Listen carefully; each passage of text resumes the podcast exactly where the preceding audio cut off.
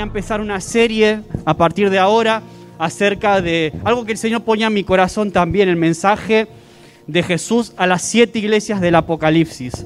Es un mensaje también recurrente, pero siempre Dios tiene algo fresco, algo nuevo para decirnos, no solamente eh, a ti personalmente, sino también como iglesia. Entonces hoy es un mensaje con un doble enfoque para la iglesia ibeinaurense, pero también es un mensaje y una carta para ti.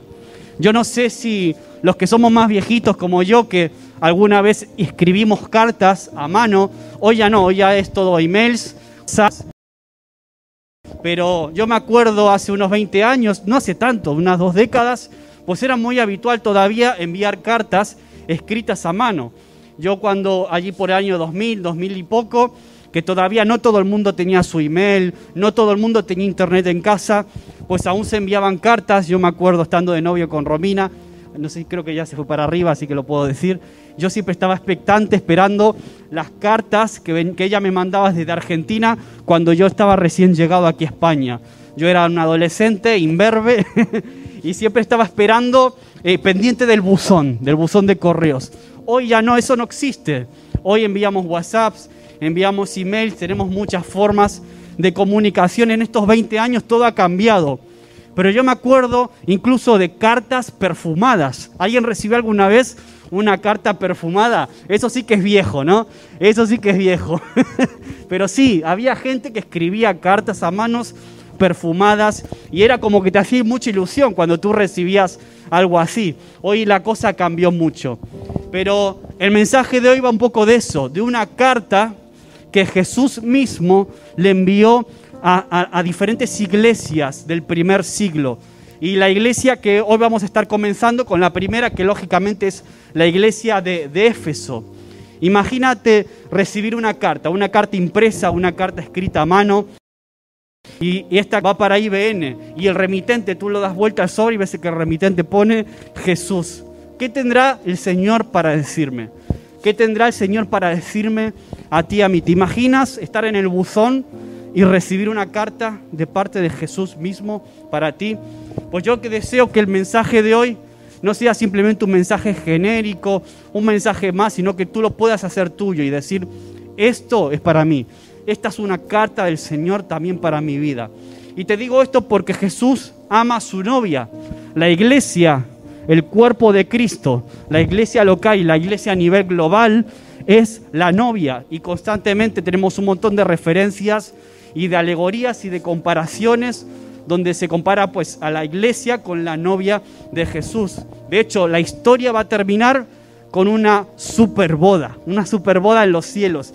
Cantábamos hace un rato eh, adorando frente al mal de cristal, al estar ante ti, en ese momento en el que vamos a poder estar viendo cara a cara, cantándole al Señor cara a cara. Y esa es nuestra esperanza, ese es nuestro anhelo. Ahora Jesús nos dejó sus palabras aquello que le preocupa en esas siete cartas, el Señor nos deja bien claro que hay cosas que le agradan, hay cosas que le gustan, pero también hay cosas que no le agradan, hay cosas que incluso que aborrece y que incluso odia. Y nos la deja bien en claro para que todos los tengamos presente.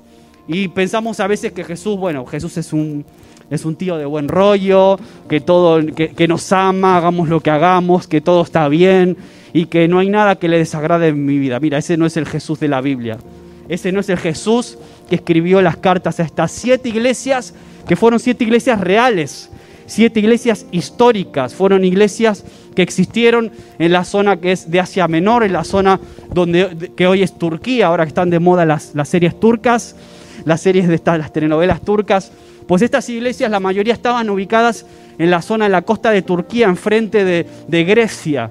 Entonces Jesús le habla a iglesias concretas, iglesias específicas, pero a la vez esa palabra queda registrada, porque hay muchos teólogos, muchos, muchos estudiosos de la palabra que, que entienden que no solamente esas palabras son dedicadas a esas iglesias en concreto, sino que como dice los propios mensajes, el que tiene oídos para oír, que oiga lo que el Espíritu dice a las iglesias, a las iglesias en todos los tiempos.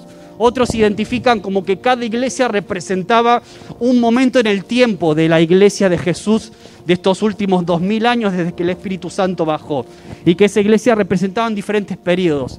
Da igual, no nos vamos a enrollar de eso, no vamos a hacer un estudio bíblico profundo porque tampoco se trata de hacer un estudio bíblico, sino de, una, de un compartir de cuestiones prácticas que podamos aplicar del Señor hoy. Entonces son siete iglesias reales, son para personas, son cartas individuales, pero también colectivas como iglesia, para que Jesús pueda mostrarnos aquello que debemos mantener, aquello que debemos cuidar, aquello que Jesús sí que valora de lo que estamos haciendo y también aquello de lo cual debemos pues alejarnos, arrepentirnos e incluso darnos la vuelta. Y esa es la revelación de Jesús. De hecho, la palabra apocalipsis es una palabra griega que quiere decir revelación. En inglés, de hecho, el libro de Apocalipsis se llama Revelation, que es revelación en español. Entonces, el libro es la revelación no del anticristo. Muchos viven obsesionados en este tiempo con el anticristo. Nosotros, en todo caso, vivimos obsesionados por Cristo y estamos esperando su segunda venida. Estamos con esa esperanza que cantábamos en las canciones hace un momento. Eso es lo que nos anima, eso es lo que el motor de nuestras vidas, lo que nos impulsa a seguir compartiendo de Jesús a otros, lo que nos levanta cuando estamos caídos, como contaba Rosa, que nos llenamos de la presencia del Señor cuando estamos mal, ¿vale? Es lo que nos acompaña cuando tenemos que tomar decisiones difíciles, como la de Ana, de volver a su país. Entonces, esto tiene mucho sentido hoy para nosotros. Y en cada una de las siete cartas de estas siete iglesias, vemos pues cinco cosas básicas, si tuviéramos que poner un bosquejo. En todas las cartas Jesús se revela a sí mismo. En todas las cartas Jesús reconoce algo de la iglesia, generalmente algo positivo.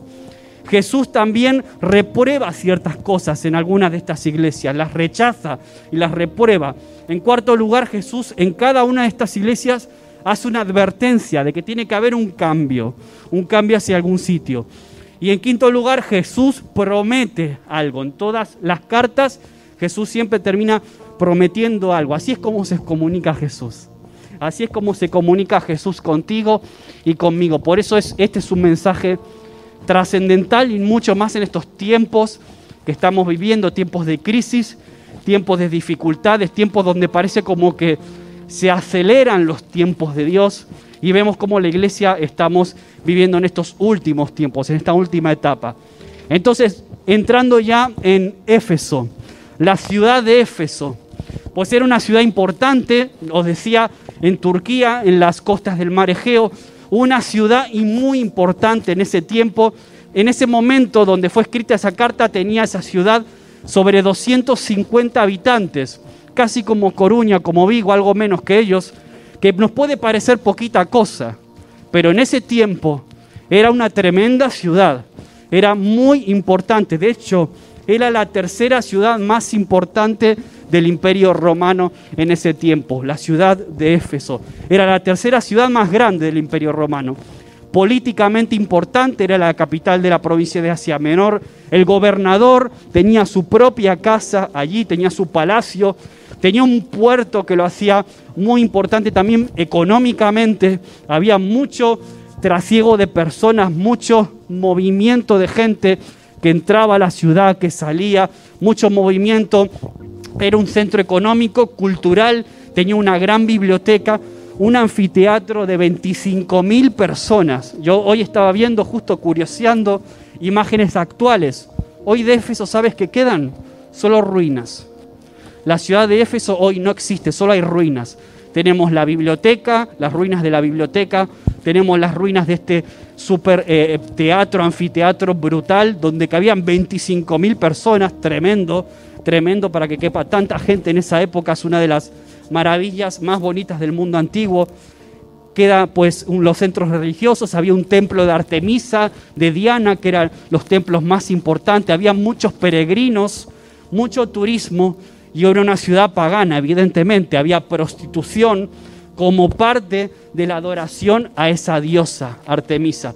Entonces, imagínate esa ciudad con tanto movimiento cultural, también tanto paganismo en general, una ciudad así. En esa ciudad estaba esta iglesia, esta iglesia de Éfeso. Yo ahí la, bueno, le puse una imagen de una iglesia como pequeñita, pero sin duda era una iglesia aparentemente grande, de las más importantes del Nuevo Testamento. Había sido pastoreada por nada más y nada menos que el apóstol Pablo. Timoteo y el apóstol Juan, el Juan que, el Juan que escribió el Apocalipsis. O sea, imagínate qué iglesia. Imagínate una iglesia donde el pastor fuera el apóstol Pablo. Imagínate una iglesia donde sea Timoteo el que le sigue. Imagínate una iglesia donde sea Juan, el apóstol Juan, el discípulo amado de Jesús. Pues así era. Imagínate lo que sería y lo que, lo que de verdad nutrió espiritualmente a esta iglesia. Pablo pasó más de dos años en Éfeso, en esa iglesia. Más de dos años de su ministerio dedicado específicamente Creen muchos teólogos que es el lugar donde más estuvo en tiempo Pablo, donde más dedicó su tiempo y su de, Pablo allí, a enseñar, a levantar líderes, discipular, enseñar a nivel de doctrina. O sea, una iglesia de influencia que a la vez ministró y hizo crecer, fue una iglesia madre de otras también. También ayudó y levantó otras iglesias, era de influencia. Y tenemos, de hecho, más información en la carta a los Efesios. Hay una epístola específicamente a los efesios, que son a los cristianos en Éfeso, de esta iglesia. Entonces, era una iglesia con muy buena enseñanza, doctrinalmente intachable, doctrinalmente correcta. Pablo envía a Timoteo a ser el pastor en su lugar. Ahora, yo me pregunto, ¿qué pasó en Éfeso? Luego de Timoteo, el siguiente pastor fue el apóstol Juan. Una iglesia así, ¿qué puede salir mal? ¿Qué puede fallar en una iglesia tan tremenda? Una iglesia tan privilegiada. Y en el primer punto quiero decirte que Jesús se revela. Jesús quiere hablarte a ti y a mí. Y mira lo que dice en Apocalipsis. Vamos a abrir tu Biblia ahí en, en Apocalipsis capítulo 2, versículo, vamos a leer del 1 al 7. Vamos a ir leyendo casi, casi versículo por versículo, sacarle un poquito de jugo a toda la amiga que tiene. Y empieza diciendo la carta a, la iglesia de Éfeso, la carta de Jesús. Dice, escribe al ángel de la iglesia de Éfeso, el que tiene las siete estrellas en su diestra y el que anda en medio de los siete candeleros de oro. Dice esto. Ahora, Jesús tenemos que comunicar, Jesús está así, impasible, viendo todo lo que sucede. No, Jesús lo primero es que quiere comunicarse con su novia quiere comunicarse contigo y conmigo. Ahora, por un momento quiero que esperes ahí en, Apocalipsis 2, pero para que podamos ver el contexto, vamos a ir a Apocalipsis capítulo 1, vamos a leer el versículo 10 y 11, para ver en qué contexto, qué sucedió, qué, cómo escribió Juan esta carta, dictó Jesús esta carta a Juan. Dice Apocalipsis 10. yo estaba, dice Juan, estaba en el Espíritu en el día del Señor y oí detrás de mí una gran voz como de trompeta que decía, yo soy el alfa y lo primero y el último. Ese no era el Jesús crucificado. Este era un Jesús muy diferente, el que estaba viendo Juan en este momento. Dice, le dice Jesús, escribe en un libro lo que ves. Le dice a Juan, escribe en un libro lo que ves y envíalo a las siete iglesias que están en Asia, a Éfeso, Esmirna, Pérgamo, Tiátira, Sardis, Filadelfia y la Odisea. Ahora Juan escribe lo que Jesús le está dictando. Es como cuando estás en el cole, en los, dictados, ¿te acuerdas en primaria? Cuando te dictaba la profe algo y tú escribías. Pues me imagino a Juan así, escribiendo a toda leche, a toda pastilla, lo que Jesús mismo le, iba, le estaba dictando en ese momento.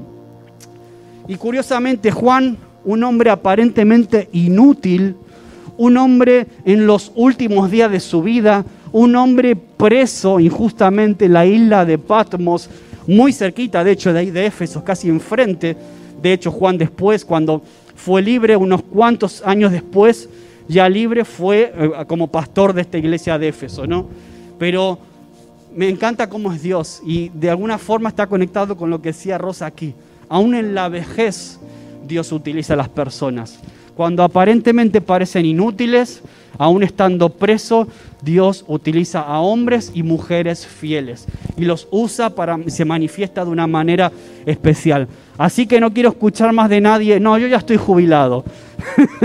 no, no, yo es que ya, este, ya, mi tiempo ya pasó. No, el Señor tiene mucho para ti y va a utilizar tu experiencia y tus años, tus canas, va a utilizarlas como nunca antes en este tiempo. Entonces el Apocalipsis, la primera enseñanza que nos deja es que Dios utiliza a hombres como Juan. Entonces, lo primero que nos llama la atención, dice, escribe al ángel de la iglesia. ¿Quién es el ángel? Un ángel literal. Bueno, pues hay mucha, lo que tiene el Apocalipsis es que hay muchas interpretaciones. Hay interpretaciones diferentes. En general, se concuerda de que el ángel se está refiriendo, el ángelus, la palabra original en, en griego, el ángelus se refiere al pastor, al líder de cada iglesia, al representante, la persona que está al frente de esa iglesia. ¿Por qué? Porque en otros pasajes se utiliza ese mismo término, ángelus, para referirse a eso, a los pastores, a los líderes. Entonces le dice, escribe al ángel de esa iglesia en Éfeso, el que tiene las siete estrellas en su diestra, el que anda en medio de los siete candeleros.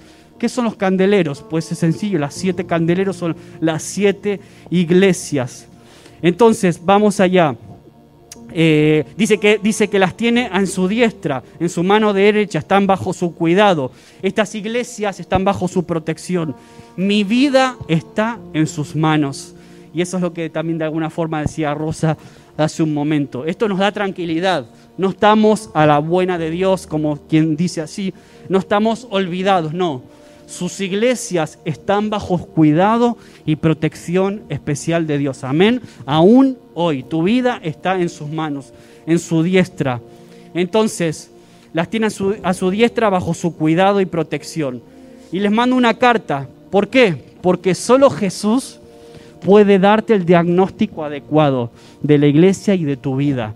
Solo Jesús puede realmente, es el médico perfecto, el médico de médicos que puede decirte qué está bien y qué está mal, qué está bien y qué hay que corregir en tu vida y en la iglesia en este caso. Entonces, Apocalipsis 1, 12 y 13 dice, me volví para ver la voz que hablaba conmigo y vuelto, dice Juan, vi siete candeleros de oro y en medio de los siete candeleros a uno semejante al Hijo del Hombre. Con, hijo con mayúscula se refiere a Jesús. Y vemos a Jesús en el medio de su iglesia. ¿Para qué? Para que seamos sal y luz. La iglesia mantiene la sal y la luz cuando permanecemos en Jesús. Si no es así, ¿sabes qué? La iglesia se vuelve insípida. Nos volvemos personalmente insípidos. Perdemos el poder. Perdemos la capacidad de brillar, la capacidad de ser luz cuando no estamos permaneciendo en Él. Entonces nos, volvemos insípidos. Y Éfeso durante años había ha tenido los mejores maestros, los mejores pastores, los mejores líderes. Y Jesús les recuerda que, mira, esto no, no depende de eso, no depende de los buenos líderes, de los buenos pastores, no depende ni siquiera del apóstol Pablo. Al final todo termina dependiendo de Jesús de permanecer en Él. Ahora, en segundo lugar, Jesús reconoce algo, Jesús reconoce una serie de cosas. Volvemos a Apocalipsis 2 y nos vamos a quedar ahora ahí otra vez al mensaje a Éfeso. Versículo 2 y 3 dice, yo conozco tus obras, le dice Jesús a, los, a los cristianos en Éfeso. Yo conozco tus obras y tu arduo trabajo y paciencia, y que no puedes soportar a los malos, y has probado a los que se dicen ser apóstoles y no lo son, y los, los has hallado mentirosos, y has sufrido y has tenido paciencia. Mira qué cosas más bonitas Jesús le está reconociendo, ¿no? Y has trabajado arduamente por amor de mi nombre y no has desmayado. Es, decir, Jesús está reconociendo aquello que él valora aquello que le agrada. Jesús empieza siempre reconociendo lo positivo, lo bueno. Esta es una buena enseñanza de liderazgo, ¿no? Lo que estamos a veces en algún área de liderazgo, siempre reforzar primero aquello bueno, aquello positivo que tú tienes. Arduo trabajo, era una iglesia que muy currante, muy servicial. Y esto me habla a mí, ¿no? ¿Cómo estoy siendo en este tiempo? ¿Estoy sirviendo a Dios, a su causa? ¿En qué estoy invirtiendo mi vida? Si no estás invirtiendo en Dios, ¿sabes qué? Estás gastando tu vida. Si no estás invirtiendo tu vida en lo eterno, lo único que estás haciendo es gastándola, desperdiciándola. Y esta es una iglesia que sirve, que se sacrificaba, una iglesia resistente, perseverante, una iglesia que aguantó. No sé lo que tiene que haber pasado en profundidad en, el contexto de la historia de esta iglesia, pero sin duda si, Jesús les reconoce esto es porque habían tenido pruebas muy duras a lo largo de la historia y por eso es una iglesia resistente, no es una iglesia de emociones, no es una iglesia eh, de esas que fluctúan, sino que demostraron permanecer, demostraron resistencia. Lo segundo que le reconoce Jesús además del arduo trabajo, es discernimiento. Saber discernir lo bueno de lo malo, saber entender y ver qué está bien y qué está mal. Algo que nos parece muy sencillo a todos, pero te aseguro que no siempre lo es. Por eso necesitamos ejercitarnos en el discernimiento y a lo bueno, bien, y a lo malo, llamarlo malo, sin medias tintas. Esta era una iglesia que no diluían el Evangelio. Lo que era malo, pues estaba mal y lo desechaban, ¿vale? Entonces, discernimiento, discernimiento para con quiénes? Con los primeros cristianoides de ese tiempo. Parece que habían apóstoles o hombres que aparentaban ser hijos de Dios, incluso quizás tenían buena elocuencia, predicaban y hablaban muy bien, pero esta era una iglesia que los detectaba muy bien detectaban muy bien el corazón de estas personas y los probaban. Y algunos los hallaron mentirosos y los rechazaron. Por eso Jesús los felicita, por ser una iglesia valiente, una iglesia que sabe discernir, que probaban a los apóstoles o a los, a los aparentemente ministros que aparecían por allí. Ya en el principio la iglesia tuvo que lidiar con este tipo de cosas.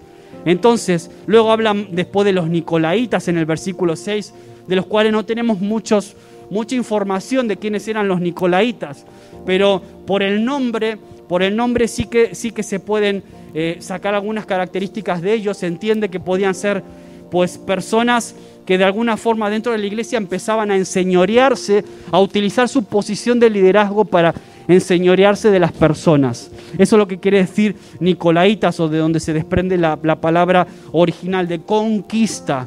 Personas, personas que entraban a la iglesia con intereses de conquistar a otros, de manipular, ¿no? de querer distraer, de querer hacer una distinción especial entre los laicos y los no laicos. Estos eran los nicolaitas. Y dice, dice Jesús a los cuales yo aborrezco. Yo aborrezco a ese tipo de gente. Yo aborrezco a esos que intentan manipular, utilizar a la gente. Yo los, los aborrezco.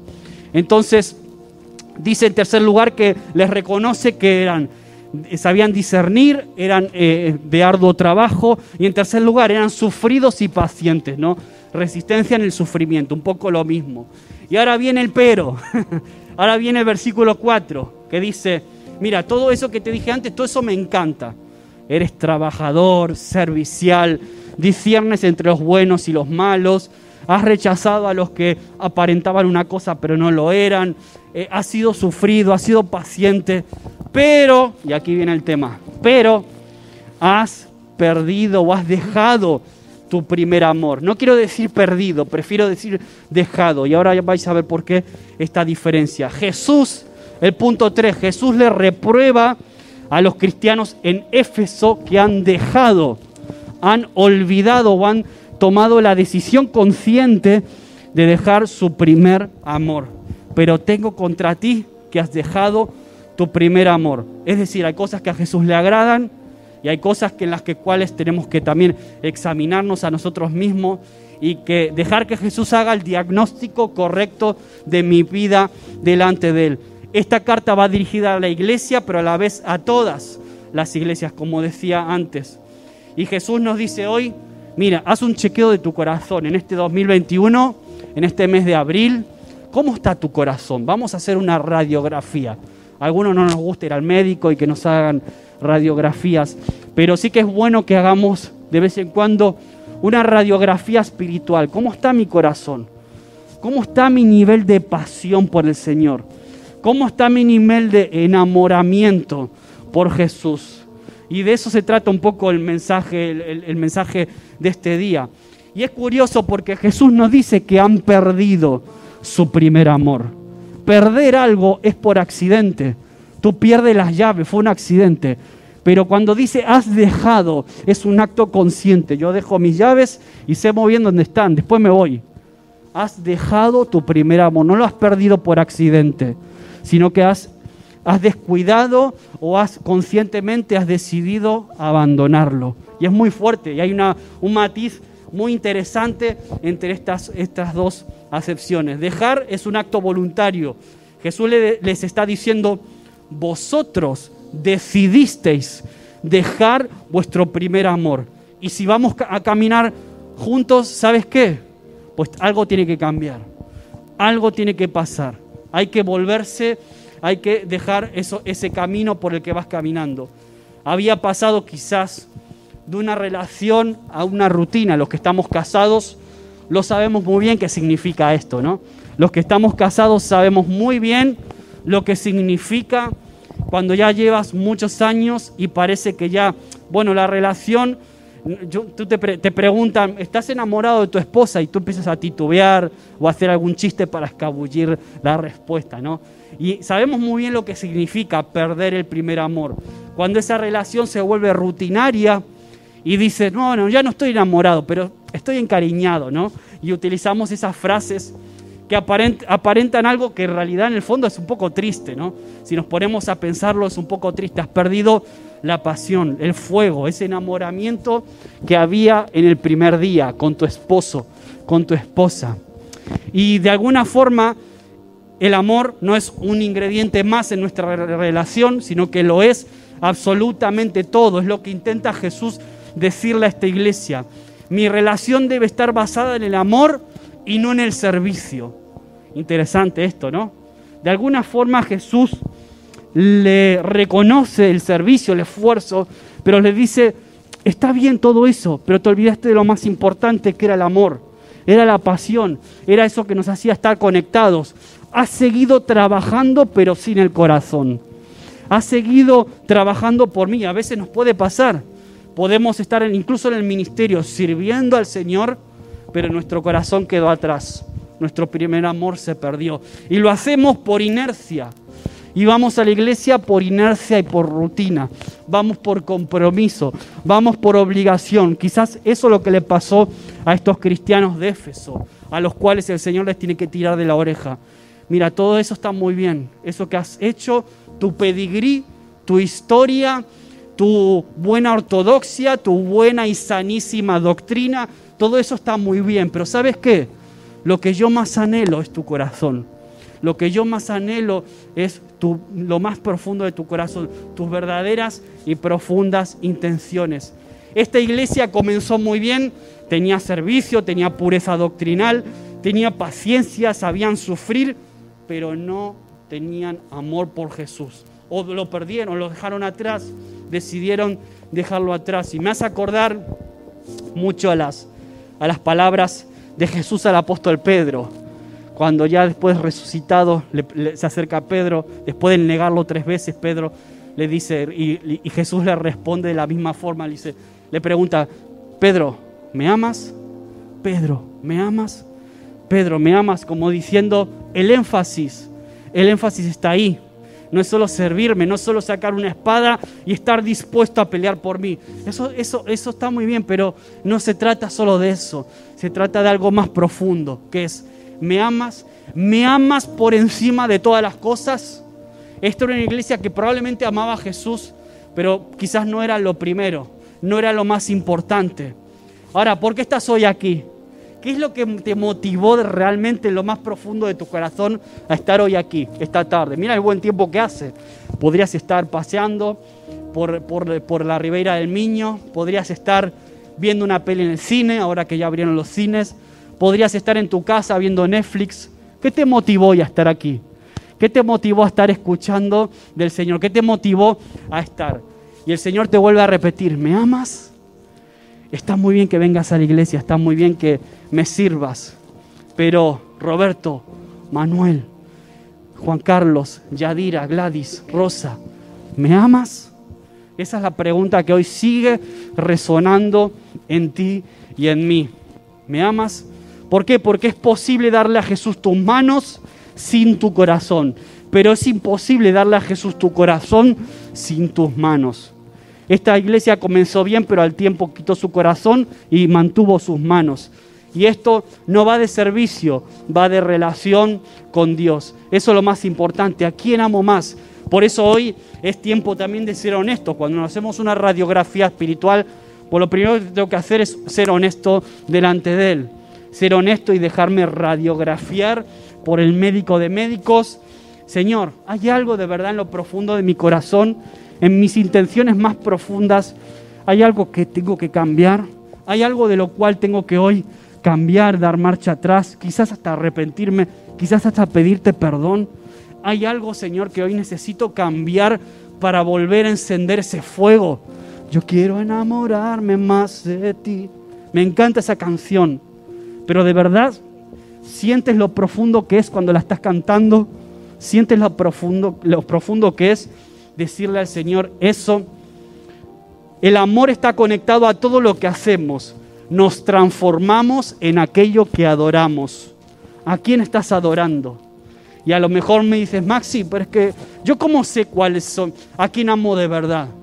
Pues mira, es muy fácil, mira a quién le dedicas más tiempo y te vas a dar cuenta muy fácil que es aquello que en lo profundo de tu corazón adoras más. Así que ese es el reproche que Jesús le hace a los, a los de Éfeso. Has dejado tu primer amor, pero en el cuarto punto, en el versículo 5, encontramos el diagnóstico y la medicina.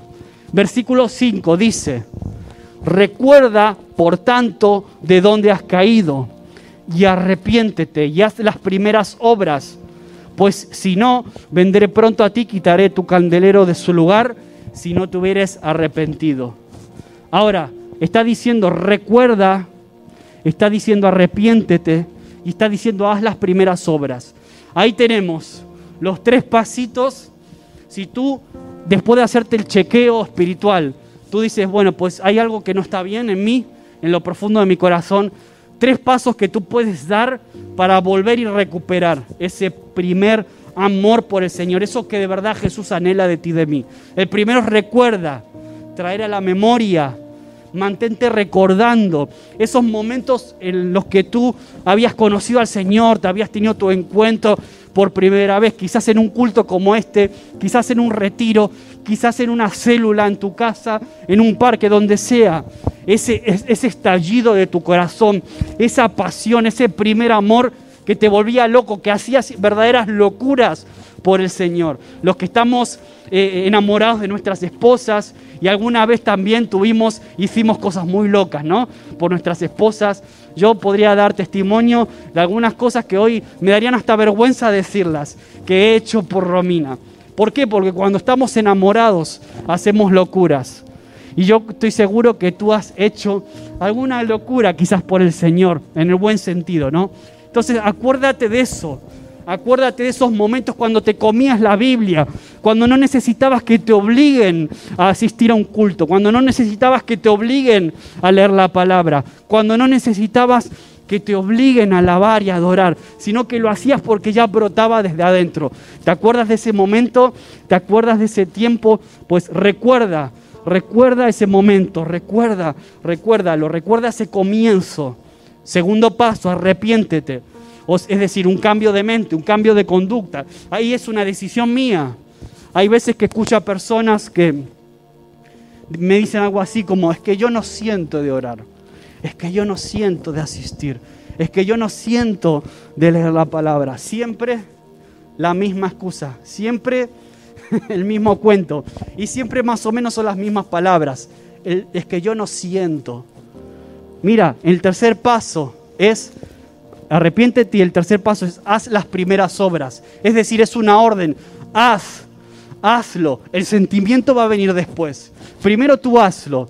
Abre tu, no tienes ganas, abre tu Biblia, léelo. Después ya van a venir las ganas, el sentimiento. No podemos vivir tomando decisiones en base a impulsos de nuestro corazón. Yo estoy viendo en este tiempo y a veces me entristece y, la verdad que te pone mal ver personas cómo desperdician y van desperdiciando sus vidas, van tomando malas decisiones por, por, tomarlas en base a impulsos emocionales, por guiarse según lo que sienten, por tomar decisiones en su vida que tú ves que en vez de acercarlos a Dios, lo que están haciendo es acercarse más al precipicio, porque es lo que ellos sienten. Y siempre es un poco esa misma, esa misma historia. No, haz las primeras obras, haz lo que hacías cuando estabas enamorado por el Señor. Vuelve a eso. El sentimiento va a venir después, el disfrutar del Señor en familia, el hablarle a otros de Jesús locamente como lo hacías al principio. Recuerda, arrepiéntete y haz las primeras obras. Los tres pasitos para recuperar el primer amor. Y si no, viene la advertencia. Versículo 5 ahí, había una advertencia que viene después. Dice, pues si no, si tú no haces eso, si no, no, recuerdas, no te arrepientes, no vuelves a las primeras obras, no recuperas esa pasión, si no vendré pronto a ti, y aquí viene lo duro, y quitaré tu candelero de su lugar, si no te hubieras arrepentido. Y a mí esto me pegó duro, fue como un puñetazo, ¿no? Porque es, si tú no lo haces, si tú no recuperas esa pasión por mí, lo que voy a hacer, voy a quitar el candelero voy a, quitar tu capacidad de brillar, voy a, quitar tu capacidad de ser luz para otros. Voy a y sabes lo que va a pasar, te vas a secar. Vas a ser un cristiano de esos que se sientan y siempre están amargados, quejosos, criticando lo que hacen otros. Entramos en una dinámica destructiva. Entonces, quitar el candelero. Y por eso te decía antes, hoy Éfeso, hoy Éfeso son ruinas.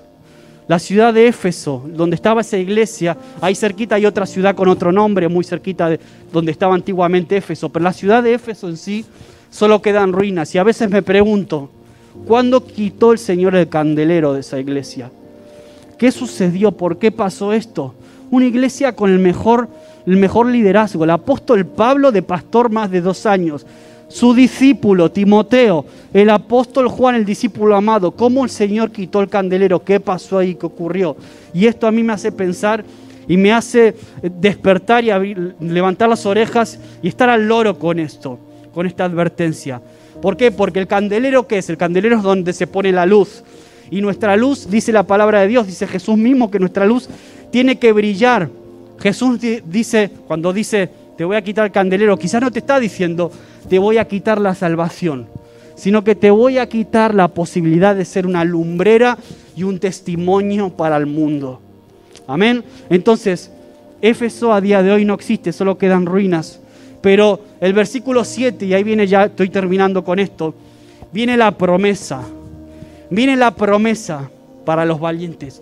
Viene la promesa para los que se esfuerzan, para los que resisten, para los que deciden apasionarse como en el primer momento viene la promesa. Versículo 7 dice, el que tiene oído, ¿hay alguien aquí que tenga oídos? Yo hasta tengo dos, así que con uno no me llega, tengo dos. Dice, el que tiene oído, oiga lo que el Espíritu, con mayúscula, Espíritu Santo, dice a las iglesias. Al que venciere, hay posibilidad, se puede vencer. Al que venciere, le daré a comer del árbol de la vida, el cual está en el medio del paraíso de Dios al que venciere. Eso me habla de que hay personas individuales que están escuchando, que tienen oídos y que no hacen lo que hace el mundo, no hacen lo que hacen los demás, no se conforman con vivir en ese estilo de vida. Es decir, tú puedes, al que venciere, tú puedes y tú eres responsable con lo que haces. Este, esto ya no vale aquí echarle las culpas. No, es que mi familia, es que tú no sabes en qué familia nací es que tú no sabes en qué iglesia yo comencé a congregarme. Uy, es que tú no sabes eh, eh, en qué vecinos tengo. Es que tú no sabes lo que a mí me pasa en el trabajo. Este es tiempo de dejar las excusas y de tomar la decisión de ser valiente. Tú puedes decidir lo que haces. El camino a recordar, a arrepentirte y hacer las primeras obras es tuyo y es mío. ¿Por qué? Porque si vencemos, al que venciere, dice que Él nos dará a comer del árbol de la vida. Ese árbol que en el libro de Génesis, dijo Rosa antes que le gustaba y estaba con el libro de Génesis, en el libro de Génesis, Adán y Eva comen del árbol equivocado, pero había otro árbol en el huerto. Cuando Adán y Eva pecan, ese árbol de la vida del que habla ahí, el Señor Dios lo quita del huerto. ¿Por qué? Porque si Adán y Eva, después de pecar, de haberse contaminado, hubieran comido del árbol de la vida, hubieran vivido eternamente, y el plan de Dios de redimirnos a todos nunca se, hubiera podido llevar a cabo, porque Adán y Eva hubieran vivido para siempre. Pero aquí el Señor hace una promesa y dice que en, los últimos tiempos ese árbol va a ser otra vez colocado. Un árbol del que brotará sanidad a todas las naciones. Ahora en plena pandemia no va a hacer falta vacuna, no va a hacer falta nada de esto. Va a ser un árbol del que todo el que coma va a ser sano. Y esto nos habla de eternidad. La eternidad es prometida a aquellos que vuelven a una relación amorosa con Jesús. Y ese árbol es un árbol literal. Porque el árbol, el árbol del, pecado, el árbol del que comieron a nadie Eva, también era un árbol literal. Entonces podemos entender que ese árbol será puesto otra vez, como dice también en el Apocalipsis, lo relata más adelante, un árbol que traerá sanidad a las naciones. Así que nada más y nada menos que una fruta, una fruta muy diferente va a ser puesta a disposición para aquellos que vencen, aquellos valientes, aquellos que permanecen, aquellos que no solo cantan yo quiero enamorarme más de ti, sino que lo hacen su motivo de vivir, lo hacen suyo. Ya no es solo una canción bonita, no, es el motor de mi vida, es lo que me levanta cada mañana. Y ya termino con esto. ¿Por qué debo responder? Le voy a pedir a Manu que pueda pasar al equipo de alabanza, terminar quizás cantando esta canción con otro espíritu diferente, terminar cantando esta canción con otro, otra perspectiva diferente. ¿Por qué debo responder? Primero porque Jesús lo pide. Segundo, porque es pecado, por eso dice arrepiéntete. Tercero, existe un riesgo de perder el candelero, existe un riesgo de que Jesús retire el candelero. Existe ese riesgo y dejar de ser luz y de testimonio. Cuarto, yo quiero estar en la eternidad. Quinto, voy a ser bienaventurado. Mira lo que dice Apocalipsis 1.3. Dice, bienaventurado el que lee y los que oyen las palabras de esta profecía. Bienaventurado. ¿Quieres ser bienaventurado? Yo sí, al menos yo sí. Yo quiero leer esta, esta palabra con una perspectiva de eternidad y quiero que transforme mi vida. Dice, bienaventurado el que lee y los que oyen las palabras de esta profecía y guardan las cosas en ella escritas, porque el tiempo se acerca. Wow, ¿no? El tiempo está cerca. Jesús viene pronto y no hay nada más frustrante que estar y hacer algo por inercia. No hay nada peor, nada más aburrido que hacer algo por obligación. Algo simplemente por cumplir, por rutina. Por eso yo quiero que hoy tú puedas tomar la decisión en tu corazón de derrotar la religión, derrotar la rutina, derrotar el enfriamiento, derrotar la autosuficiencia cuando nos creemos que yo todo lo puedo con mis propias fuerzas, que yo me valgo para todo, que yo siempre voy a salir adelante por mi propio esfuerzo. Eso se llama autosuficiencia. Eso en el fondo puede parecer bonito, pero en el fondo es pecado. Y muchas veces yo reconozco que pecamos a veces de autosuficiencia sin ser conscientes de eso. Yo te pido que te pongas de pie y puedas cerrar tus ojos y que puedas decirle, Señor, quiero recuperar esa pasión. Si alguna vez perdí ese primer amor por ti, hoy quiero recuperarlo, quiero volver a las primeras obras del principio. Aquella pasión loca que me llevaba a hacer aparentes locuras, pero era lo que a ti más te agrada, Señor. Eso es lo que tú anhelas de mí. Tú anhelas una relación íntima, cercana, personal, Señor. Esta es una carta para mí. Señor, yo quiero recibir esta carta como una carta personal de ti para mí en esta tarde de domingo. Yo quiero quitar de mí toda religión, toda rutina, todo espíritu de rutina, Señor, de familiaridad, de enfriamiento. Señor, yo creo que un día voy a poder estar ante ti como cantábamos antes, adorando frente a mal de cristal. Voy a poder comer de esa fruta, de ese árbol de la vida.